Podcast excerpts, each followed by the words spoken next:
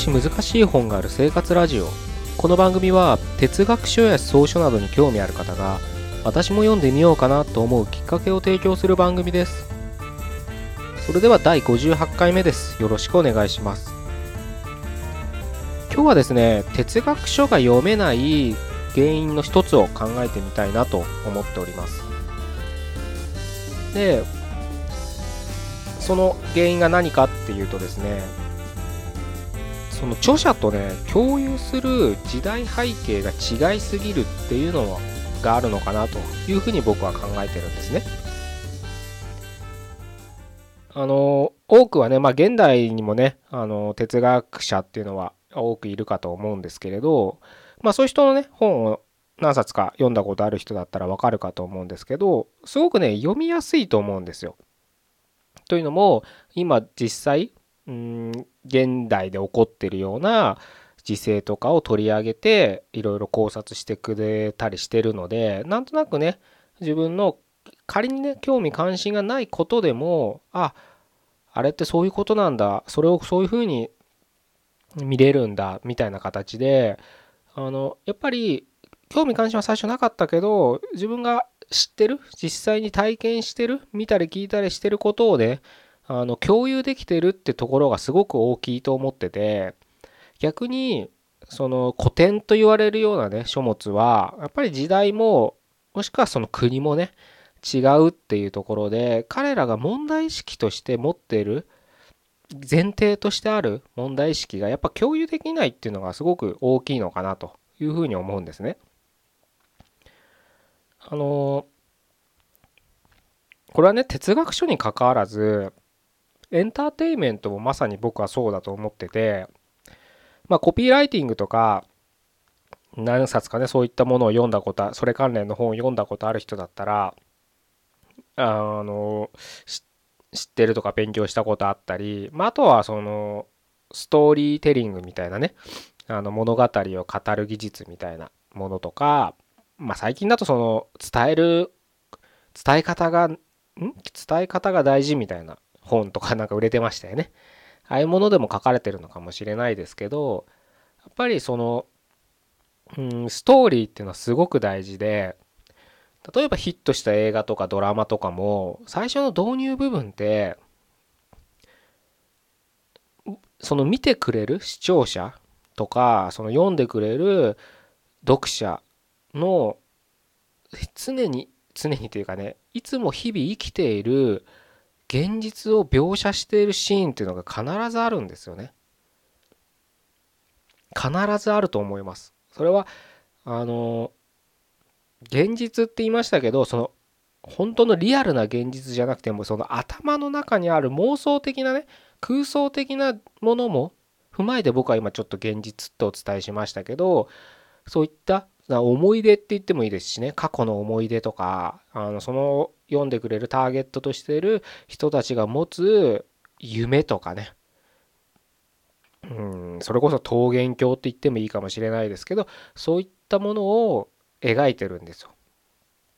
で僕はなぜそれをね現実というふうに言ったかっていうと結局はねそういった思い出過去の思い出とかこうあったらいいなっていうような夢だって今現実にその人が持っている描いている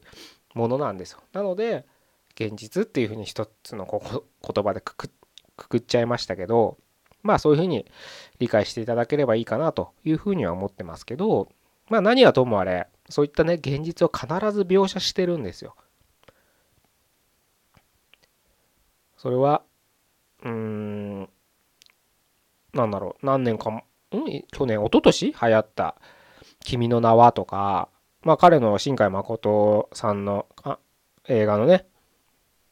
かなり注目されて過去の作品見た人もいるかとは思うんですけれどすごくその背景とかが美しいというかもう写真みたいでしたよね。あれだって一つの共有っていう手段とも言えますよね。日々見ている東京とかその景色の街並みをその見てくれる人の日々知っている現実の景色とリンクさせてるんですよ。それは住んでる人もいれば地方にいて写真とかドラマとか映像で見たことある東京が映画の中で映し出されてるわけですよね。それは世界の人だって同じです。そういったものをまずは取っかかりとしてストーリーを始めるっていうのはまあ王道ですよね。まあ彼の場合はそれが映像であったり、まあストーリーもそうですけどね。あの一概にそれだけとは言えないですけど、まあいろんな伏線、伏線というか、あのきっかけは散りばめられてるかと思うんですけれど、まあそういったいわゆる一般的にその流行ったものとはもうそういう視点で見てみるといかにその見る側との共通問題意識問題意識というかまあ共通項を作り出してるかっていうところをね一つあの見つけてほしいなと思うんですよね。でその意味でまあ哲学書をね読むためにはやっぱり今度は 僕らからこれはちょっとねあの彼らも生きてないですし時代も国も違うんでねあの致し方ないんですけど僕らから彼らが持ってた問題意識彼らが生きてた現実にやっぱりすり寄らなきゃすり寄るとおかしいですけどを共有するように読み手が努力しなきゃいけないところなんですよねそれは。なのでやっぱりある程度ヨーロッパの時代背景とかその著者が生きていた18世紀なのか19世紀なのか20世紀なのかっていうところを踏まえてその時代にどういったことがあったらあったのかっていうのは基礎知識として知っとかなきゃいけないのかなっていうふうに僕は思うんですよ。もうこれだけ聞いたらねめんどくせえなと思う人がほとんどだと思うんですけれど確かにめんどくさいんです。ただ学校のねテストとかと違ってそんな事細かに1800何年に何々が起きたとかねそんな風にはそこまで細かいねものは知らなくていいんですよ。それこそ大きな時代の流れ宗教戦争とかあったわけですよねヨーロッパで言えばその後どういうふうに流れてったのかとかなんかすごいざっくりでいいんですよ本当に。で今現代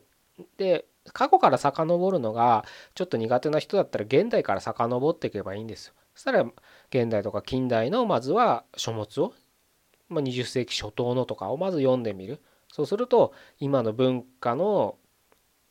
元となっているそれこそ、うん、テレビとか新聞とか雑誌とかが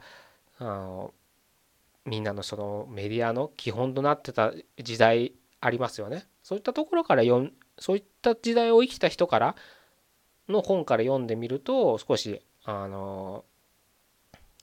とっつきやすいかもしれないのでね僕はね基本的にそういうふうにしてたんですよ最初の方は。まずは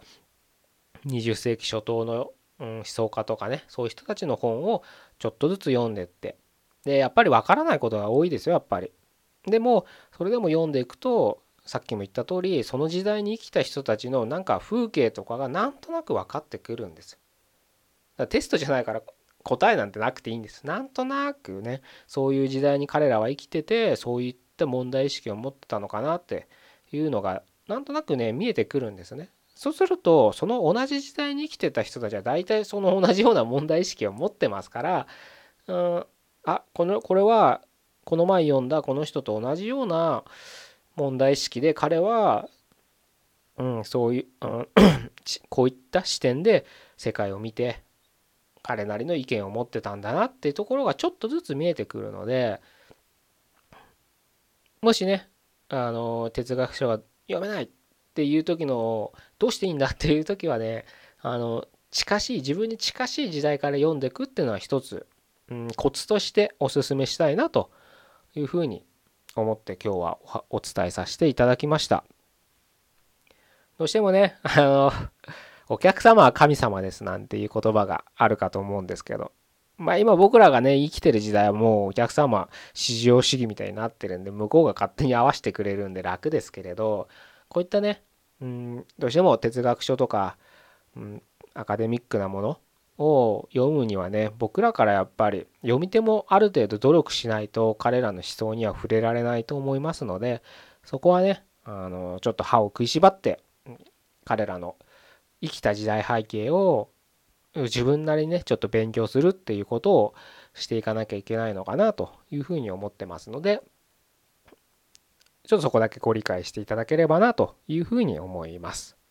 あのそれだけねやっただけ見返見返り、うん、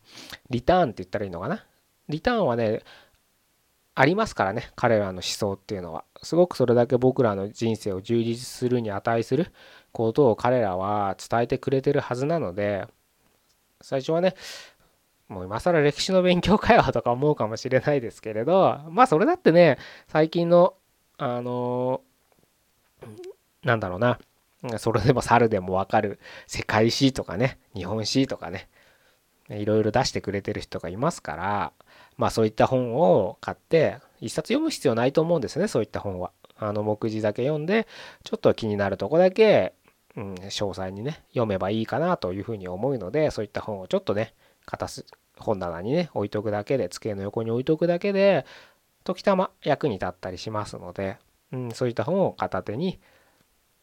是非ねあのー、ちょっと今まで読めなかった本っていうのをね取り組んでいただければいいかなというふうに思っております。それでは58回目は以上になります。ここまでどうもありがとうございました。